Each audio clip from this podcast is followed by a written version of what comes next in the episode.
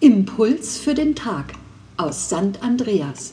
Heute ein Netz, das trägt mit Pfarrerin Katharina Fenn.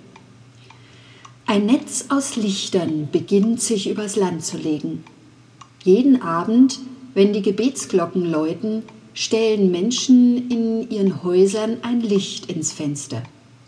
Und dann beten sie für Kranke und Besorgte, für Herausgeforderte und für Überlastete, füreinander, in der Stadt, im Land, in der Welt. Ein Netz aus Lichtern, das ein anderes Netz sichtbar macht. Als Jesus sich auf den Weg machte, durchs Land zu ziehen und die Menschen ganz neu mit Gott zu verbinden, da stellte er sich mit Worten des Propheten Jesaja vor. Der Geist Gottes des Herrn ist auf mir, weil der Herr mich gesalbt hat. Er hat mich gesandt, den Elenden gute Botschaft zu bringen, die zerbrochenen Herzen zu verbinden, zu verkündigen den Gefangenen die Freiheit, den Gebundenen, dass sie frei und ledig sein sollen. Am Ende seines Wegs, da wird Jesus selbst gefangen genommen. Gefesselt wird er seinen Richtern vorgeführt, wehrlos ausgeliefert. Aber lesen Sie mal nach im Johannesevangelium im 18. Kapitel. Gefesselt steht Jesus da und doch frei, gebunden, aber nicht gebeugt als wäre der Knoten, der seine Hände bindet, etwas ganz anderes als das, was die Soldaten sehen, als das, was seine Richter sehen. Als wäre dieser Knoten keine Fessel, sondern Teil eines besonderen, reißfesten Netzes, das ihn durch alles trägt, ihn selbst durch das, was kommen muss, tragen wird. Netze gehören zu unserem Leben dazu. Netze tragen uns im Leben. Wir sind aufeinander bezogen, miteinander verbunden.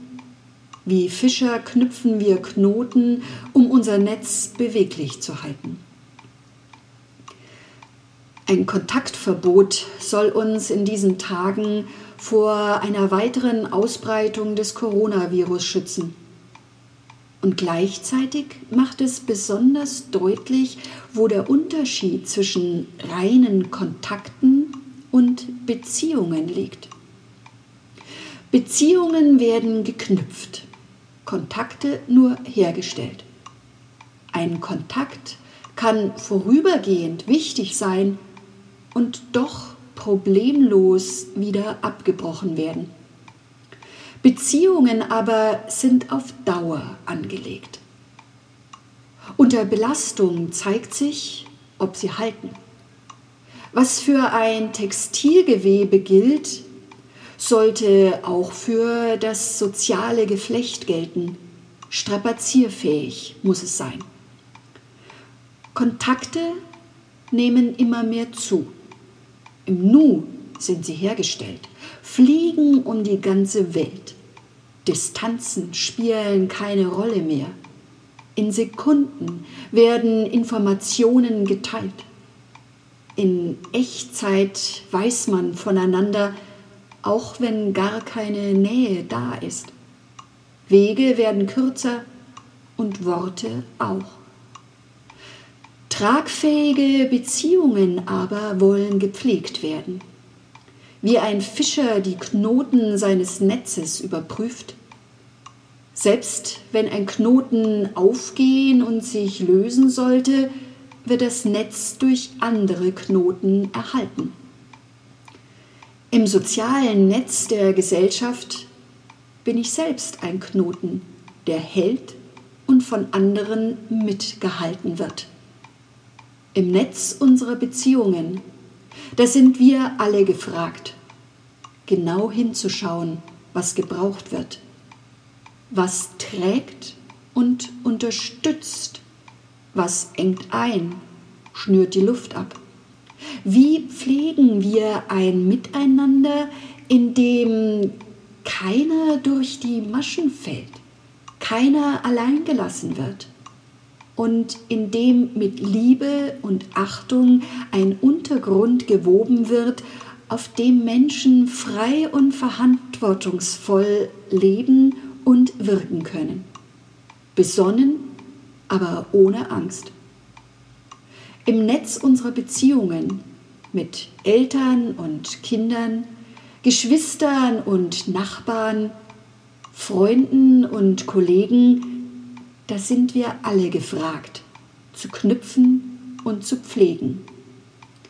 Und ich staune, wie gerade ein Kontaktverbot viele Menschen einander näher bringt und neu aufeinander achten lässt. Ein Netz trägt unser Leben wir alle wirken daran mit.